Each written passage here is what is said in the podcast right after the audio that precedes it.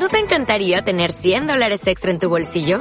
Haz que un experto bilingüe de TurboTax declare tus impuestos para el 31 de marzo y obtén 100 dólares de vuelta al instante. Porque no importa cuáles hayan sido tus logros del año pasado, TurboTax hace que cuenten. Obtén 100 dólares de vuelta y tus impuestos con 100% de precisión. Solo con Intuit TurboTax. Debes declarar para el 31 de marzo. Crédito solo aplicable al costo de la presentación federal con TurboTax Full Service. Oferta sujeta a cambios o cancelación en cualquier momento.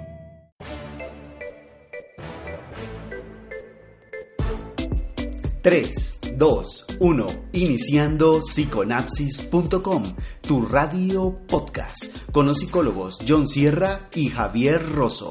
Síguenos en redes sociales, Instagram y Facebook como psiconapsis.podcast, en Twitter como psiconapsis, correo electrónico somos arroba psiconapsis.com.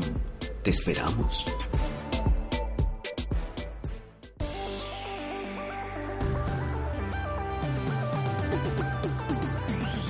Hola, ¿qué tal? Bienvenidas y bienvenidos. Estamos aquí nuevamente navegando en este espacio intersináptico. Eh, hoy vamos a hacer una sinapsis sobre ansiedad. Eh, estamos muy contentos de tenerlos al otro lado de la mesa de trabajo, como siempre a este lado. Javier, ¿cómo estás? ¿Cómo te encuentras? Buenas, John, eh, y buenos días, tardes, noches a todos los que nos escuchan, porque no sabemos dónde se encuentran, pero donde se encuentren esperemos que estén de la mejor manera. Y en este rato que vamos a estar juntos, pues que aprendamos algo, que interactuemos de una manera positiva y que podamos llevar a este eh, conocimiento a un nuevo nivel y que podamos seguir eh, aprendiendo juntos. Bueno, antes de comenzar, eh, queremos contarles dos alertas o dejar de manifiesto dos alertas. La primera, los síntomas que vamos a mencionar a continuación pueden también ser causados o derivados por algunas otras enfermedades tipo diabetes, tiroides. Y esto lo que quiere decir es que si manifestamos alguno de estos síntomas, primero debemos asistir, o una recomendación desde este lado de la mesa, es asistir eh, a un chequeo médico y descartar este tipo de, de otras afecciones fisiológicas. Bien, y la segunda, y tal vez la más importante que podemos hacer es la siguiente. Si tú presentas alguno de los síntomas que vamos a mencionar, o conoces a alguien que los presente, o presienten o saben que padecen de un trastorno tipo ansiedad, deben saber que la sintomatología eh, que vamos a mencionar no es necesariamente un cuadro que se aplique a todas las personas que tienen un trastorno de ansiedad. Nos explicamos. Es decir, que si mencionamos ahorita 10 síntomas, puede ser que alguna persona solamente manifieste dos. No necesariamente va a replicar los otros ocho. ¿sí? Y esto lo decimos por experiencia en terapia, porque sabemos la ansiedad que puede causar esto. Entonces, eh, míralo desde esa parte objetiva. Si tú solo tienes dos síntomas, pues eran dos síntomas y nada más. Y, John también podría ser producido por medicamentos que estemos consumiendo o que estemos tomando. Entonces ahí también tenemos que estar pendientes de revisar cada vez que vamos a tomar un medicamento cuáles son los posibles efectos secundarios que trae ese medicamento y ver si puede producir alguno de los síntomas que nosotros vamos a mencionar. ¿Para qué? Para nosotros saber desde dónde está partiendo esa sintomatología y no irnos a confundir o a, o a pensar o a sentir que entonces estamos entrando en un problema mucho peor de, de lo que es y es solamente un efecto secundario. Que igual los medicamentos traen sus advertencias, que es bueno leerlas y mm, ver si esos efectos secundarios son graves, porque inmediatamente si son graves debemos recurrir a nuestro médico o ir inmediatamente a urgencias porque eh, quiere decir que hay un efecto negativo del medicamento y si no, pues em, ahí sí tomar las medidas que conlleve si, si eso es psicología o psiquiatría o a lo que mejor en ese momento sea la decisión que vayamos a tomar. Bueno, Javi, entonces, ¿qué te parece si damos una primera aproximación a lo que podría ser una, la definición de ansiedad, lo más general posible?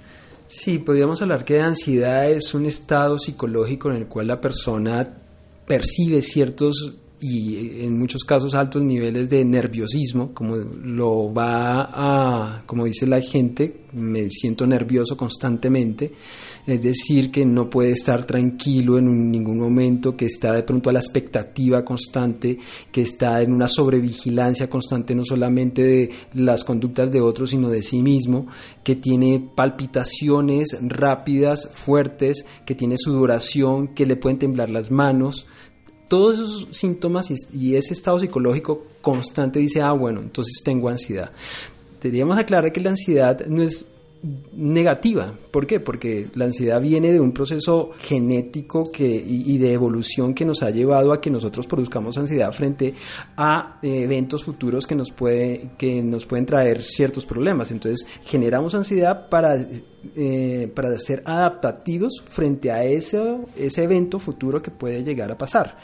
Entonces, eh, ¿para qué se produce la ansiedad? Pues para preparar nuestro cuerpo, nuestra mente, nuestro cerebro y decir, si voy a presentar, por ejemplo, un examen, que es un evento futuro, entonces eso me produce ansiedad. Pues claro que le tiene que producir ansiedad, porque es para prepararse, para que estudie, para que haga los ejercicios psicológicos necesarios, para que llegado el momento esté preparado y confronte.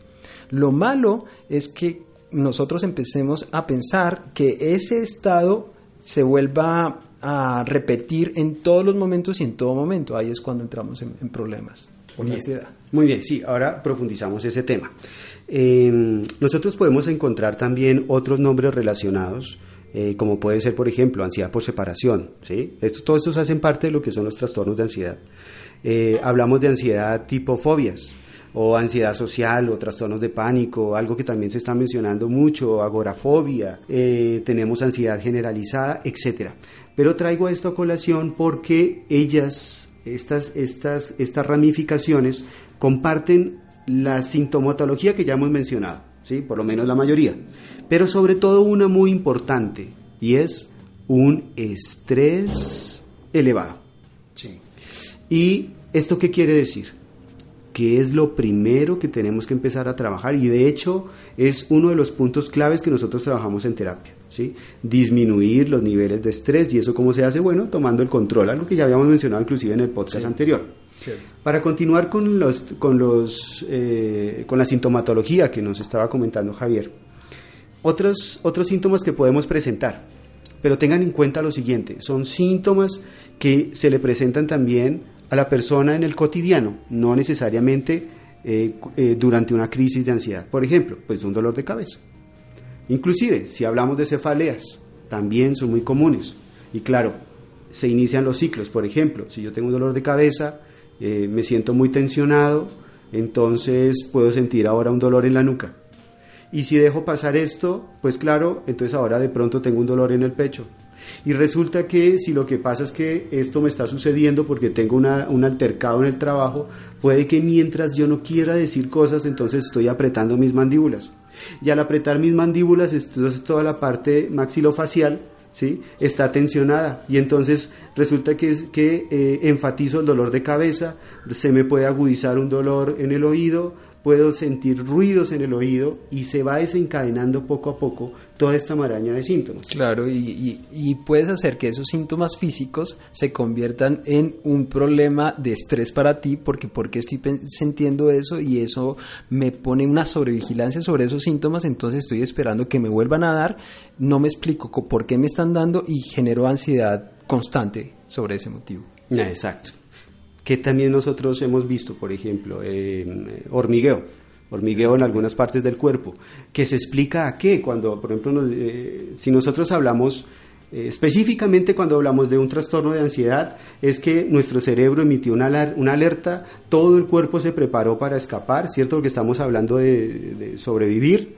y en ese caso entonces eh, cambia nuestro ciclo de respiración, nuestro ciclo de circulación. A algunas partes del cuerpo se le redirige más densidad sanguínea que a otras, y a estas otras partes que quedaron con menos densidad sanguínea puede que presenten hormigueo, pero miren que todo esto tiene una causa específica. Sí, entonces podríamos decir que hay un nivel de ansiedad que es normal. Exactamente, claro. Claro, de, la respuesta es sí. debemos generar ansiedad entre al afrontar o si vamos a afrontar algunos eventos que requieren que nosotros pongamos a prueba todas nuestras competencias y nuestros talentos y decir, bueno, voy a enfrentarme a esto y generamos ansiedad. Entonces, ¿cuándo viene el problema de la ansiedad? Específicamente cuando esta alerta de emergencia se comienza a manifestar en lugares o en momentos que no lo ameritan. Bueno, eh, ya vamos a hablar un poquito de los desencadenantes. Para completar este tema de, los síntomas, para que todos lo tengamos claro, entre otros también, claro, nosotros presentamos un estallido de adrenalina, ¿cierto? Y claro, ¿qué queremos entonces? El cuerpo está preparado para la acción. Igual no nos vamos a gastar esa adrenalina porque el evento no lo amerita. Entonces, entre otras, también podemos presentar em, eh, arritmas cardíacas. Eh, podemos presentar, por ejemplo, algunos sienten mucho calor. Sí. otros, mucho frío. O, otros pueden tener eh, síndrome de colon irritable que es una de las causas, mm, de, las consecuencias físicas del evento psicológico que es la ansiedad. Exacto. titiriteo, eso que, ¿cierto? Por mucho frío. Eh, ¿Qué hemos visto? Por ejemplo, claro, se presentan mareos. Los mareos lo pueden llevar a ansias de vomitar eh, o vomitan o inclusive pueden haber desmayos. Bueno, claro. Pero fíjense, lo, a lo que nosotros queremos hacer más énfasis es que estos síntomas se pueden ocasionar de manera separada por eventos diferentes, no necesariamente por una crisis. Ahora, el problema es que cuando yo estoy en un proceso ansioso, ¿sí? estoy viviendo una época de crisis ansiosas, entonces si se me presenta uno de estos síntomas, puede que yo, como estoy tan hiperalerta, lo relaciono y desencadeno lo demás de la sintomatología. Sí, y también como en la depresión podríamos hablar de un tiempo que debe ser específico para poder decir estoy con problemas de ansiedad, porque a veces uno ve diagnósticos como ansiedad generalizada, como pánico, como fobia, que puede llevar a una obsesión compulsión o un estrés postraumático. Cuando nosotros ya vemos que esos síntomas están haciendo que nos incapacitemos frente a nuestro normal proceder diario, frente a nuestra cotidianidad, porque ya no nos dejan salir tranquilamente, porque no podemos interactuar con la gente en nuestra casa eh, fácilmente, porque no podemos interactuar en el, en el trabajo fácilmente, o en la universidad o en el colegio. Ahí entonces nuestros problemas de ansiedad ya están entrando a eh, un nivel en el cual tienen que ser tratados psicológicamente. Entonces, como hablamos, claro, la ansiedad nos puede llevar a qué? Nos puede llevar a un miedo irracional, ¿cierto? Es decir, a una fobia, porque puedo tener, em, empezar a generar miedo a diferentes elementos del ambiente, así sea a un computador como a fobia a una rata o a una cucaracha, pero yo puedo generar fobia a cualquier cosa. Eso hará que tenga síntomas de ansiedad. O puede llevarme a un pánico. Ese pánico es una eh, que estoy generando expectativa constantemente que algo va a suceder, me da miedo constantemente, es un miedo irracional. Eh, entonces em, empiezo a pensar y, a mantenerme sobre aviso de cuándo me va a dar mi próximo ataque de pánico y el pensar cuándo me va a dar mi próximo ataque de pánico, pues me produce ansiedad y me produce otro ataque de pánico. Entonces ahí es cuando siente la gente que se desmaya o que me voy a desmayar. Realmente no llega, eh, por lo general nunca llega a pasar el desmayo. O que siente que le va a dar un paro cardíaco porque le está doliendo el pecho. Y es frente a eventos específicos o frente a la expectativa de un evento específico. O puede producir una obsesión compulsión, que las obsesiones compulsiones, que en la mayoría de casos, que casi mejor dicho, casi todos los humanos tenemos una obsesión compulsión. Lo que pasa es que hay obsesiones compulsiones que limitan el normal comportamiento de la persona en su ambiente, es decir, o en su casa, o en su trabajo, o en la calle. Ahí es cuando ya es un problema eh, psicológico o psiquiátrico, también puede llegar a ser. Entonces, esa ansiedad nos puede llevar a una obsesión compulsión. Que yo diga, estoy ansioso porque yo pienso que eh, me voy a llenar de gérmenes eh, cada vez que toco las chapas de las puertas o las perillas de las puertas. Entonces, abro una perilla, tengo que lavarme las manos. Y apenas la cierro, tengo que lavarme las manos. Entonces, esa ansiedad, ¿cómo la disminuyo? Pues lavándome las manos para no tener tanta, tanta ansiedad. O Me puede llevar esa ansiedad a tener un estrés postraumático. ¿Y cómo se da eso? Porque empiezo a recordar eventos que me produjeron grandes cantidades de ansiedad, las, los evoco constantemente y vuelvo a sentir todos los problemas de ansiedad, de miedo que sentí en ese momento. Ahí al evocarlos genero otra vez el, el, el ataque de ansiedad y eso hace que yo no pueda comportarme normalmente en todos mis ambientes. Sí, y tal vez podemos resumir esto eh, llevando a una frase con la que se sienten más identificados la, la, mayoría de los pacientes, por lo menos que hemos atendido. Eh, tiene que ver simplemente con el miedo al miedo. ¿sí? Eh, y es ese miedo a que se me vuelva a presentar toda esta rama de sintomatología y afecciones de las que hemos hablado. Mm, hay algunos desencadenantes que suelen manifestarse. Entre esos desencadenantes hay uno muy común. Puede ser, no hubo desencadenante. Sí. No lo percibí, ¿sí? no fui consciente de él. Eh, simplemente comencé a sentirme, eh, eh, a sentir angustia, eh, empecé a sentir, eh, algunos dicen, por ejemplo, palpitaciones súbitas, eh, siento miedo, siento temor, perdí el control y bueno, se presenta esta rama de sintomatología, una cosa lleva a la otra y puede que desencadene en, eh, en una crisis de ansiedad.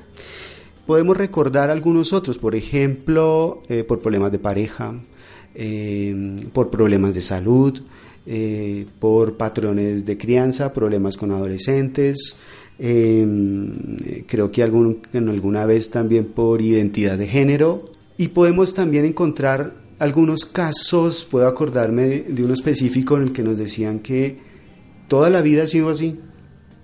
De hecho, aprendió hacerse diferente a los demás. Es decir, bueno, sí, yo soy así, eh, me comporto de esa manera y se autocontrolaba. Bueno, le llevó muchísimos años llevar a entender que tenía un proceso de trastorno de ansiedad desde la infancia, y que tenía el derecho a ser feliz. ¿Qué es lo que tenemos que hacer entonces? Recordemos, una de las primeras fases, eh, tomar el control de nuestras vidas, regular la respiración. Esa es tal vez una de las claves más importantes. Aprendemos a regular la respiración, aprendemos a, a volver al aquí y a la hora. A, como decía Javier, tal vez la ansiedad eh, llegue a ser lo más bonito que le pueda suceder es el momento en que el cuerpo le dice, oiga, deténgase. A usted le falta leer el libro más importante de la vida. Tú mismo, tu libro. Y ahora tienes que tomarte el tiempo, porque hay que comprender qué me gusta, qué me hace esa sintomatología, qué se derivó, a cuál estímulo, cómo lo controlo, y entonces tengo que aprenderme a entender. Ahora tengo que dedicarme tiempo a mí.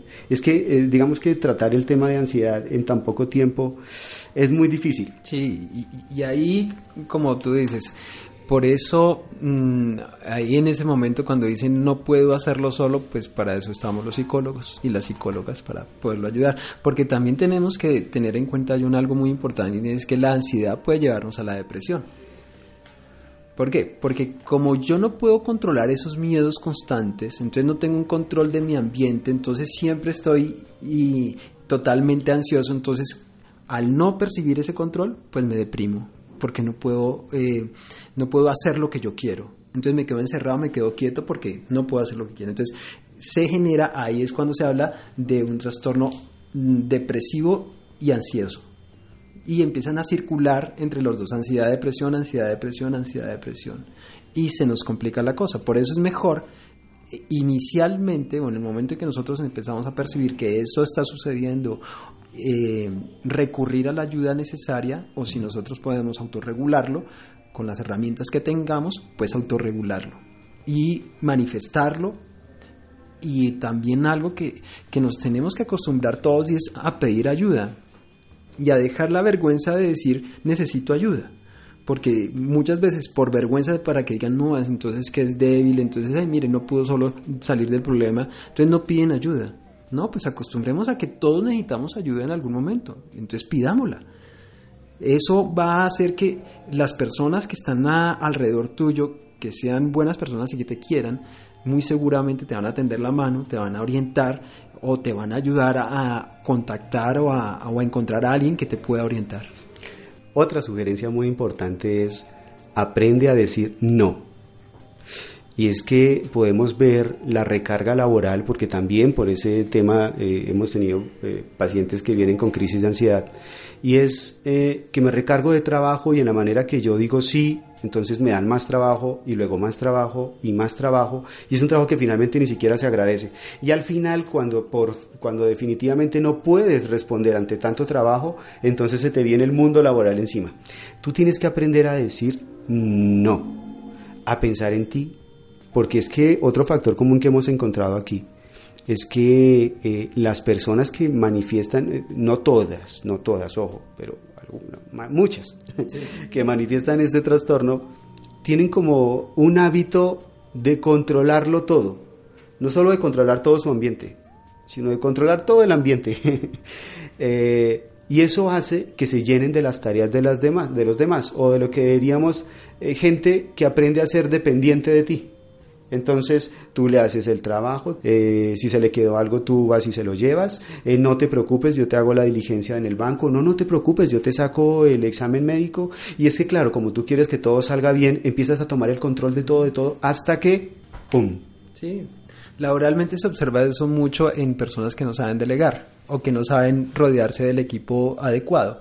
Entonces, como yo sé que mi equipo de trabajo no va a hacer las cosas como yo quiero que las hagan, pues resulta haciéndolas yo y aceptando las responsabilidades todas yo y diciendo sí, sí puedo, sí puedo y como yo quiero que salgan las cosas de mi manera, entonces termino rodeado de trabajo, eh, llegando hasta...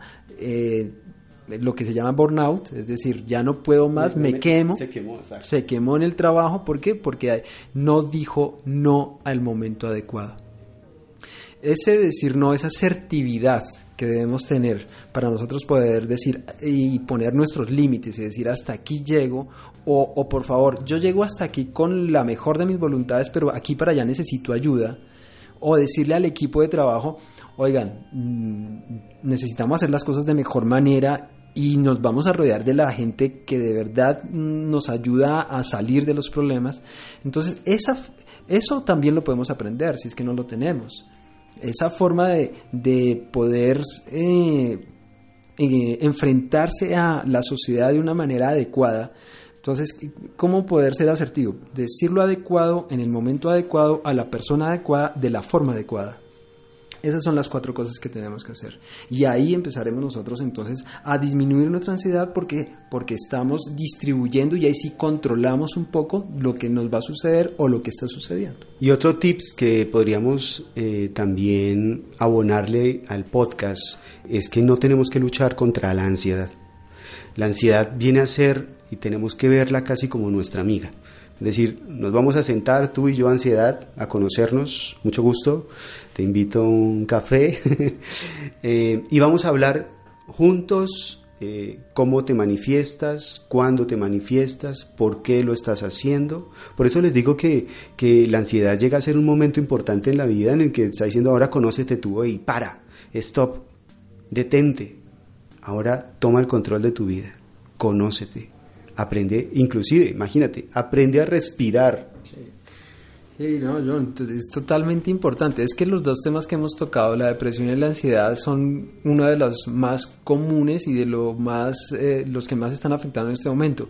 Y los dos, tanto la ansiedad como la depresión anterior, los dos pueden llevar a una evitación experiencial esa evitación experiencial, para no sentir ansiedad o para no sentir esa depresión, nos va a llevar a qué? A adicciones eh, inadecuadas como el consumo, ¿cierto? El consumo de drogas, el consumo de, de alcohol, el fumar, el consumo de cualquier tipo de psicoactivo. ¿Para qué? Porque nos refugiamos en esa realidad paralela que nos da esa, esa adicción que, que tenemos para no enfrentar la ansiedad, como tú dices, sentarla enfrente, decir qué es lo que me hace sentir, así como lo estás diciendo, qué es lo que siento, enfrentarla con su dolor, con su estrés y decir, bueno, esto lo puedo controlar o necesito ayuda, pero no recurrir a desviarla, a distraer mi realidad con realidades paralelas producidas por adicciones alcohólicas o de drogas.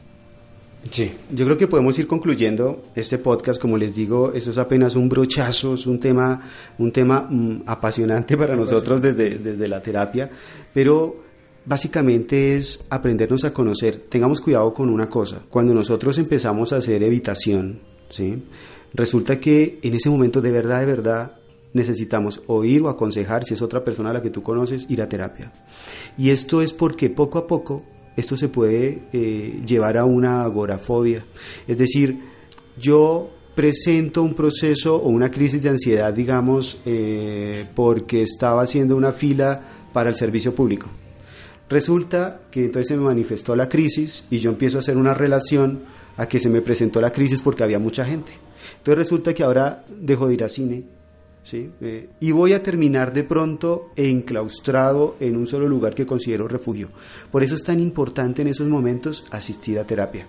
Eh, esto tiene solución, ¿sí? podemos trabajarlo, eh, lleva tiempo en muchos casos, pero de la mano de terapia con toda seguridad que podemos encontrar el camino adecuado para sobrellevarlo. Claro que sí, John, muy importante. Entonces, em, esperamos que a todos ustedes les haya servido esta información, esta charla que hemos tenido. Realmente es una charla la que hacemos sobre los temas, eh, una charla agradable y una interacción con ustedes que también nos pueden dar sus puntos de vista. Y, y en el momento en que necesitemos ayuda, como hemos hablado acá, pues aprendamos a gritar por la ayuda, decir, oiga, aquí estoy, necesito ser escuchado, necesito eh, compañía, necesito que, que, alguien me escuche y, poderlo expresar y aprender a expresarnos. Así vamos a ir avanzando, así vamos a ir a, vamos a ir pudiendo nosotros salir de los problemas que tenemos y nos sabemos comunicar y tenemos las buenas compañías que debemos tener. si tenemos buenas relaciones, y relaciones positivas, rodeados de gente que de verdad nos ayudan a salir adelante. Yo creo entonces, Javi, que vamos a dejar esta información hasta ahí. Em, los queremos esperar en el próximo podcast y motivarlos previamente a que nos envíen información relacionada con este tema o temas que ya hemos tratado Recuerden que sin importar el podcast en el que nos encontremos, el que tú estés escuchando, si estás escuchando el número uno y tienes una duda, igual envíanos la información que sin importar en el podcast que nosotros nos encontremos, vamos a trabajar, ese, a, trabajar esa información. Entonces, les queremos enviar un enorme abrazo, agradecerles eh, porque nos están escuchando desde Colombia, Estados Unidos, Ecuador, México, España y Argentina. Estamos muy contentos con la respuesta que ha tenido el podcast y bueno, les mandamos un fuerte abrazo, que sean muy, muy, muy, muy, muy... Muy felices. Un abrazo para todos y nos vemos en el próximo podcast. Bye bye.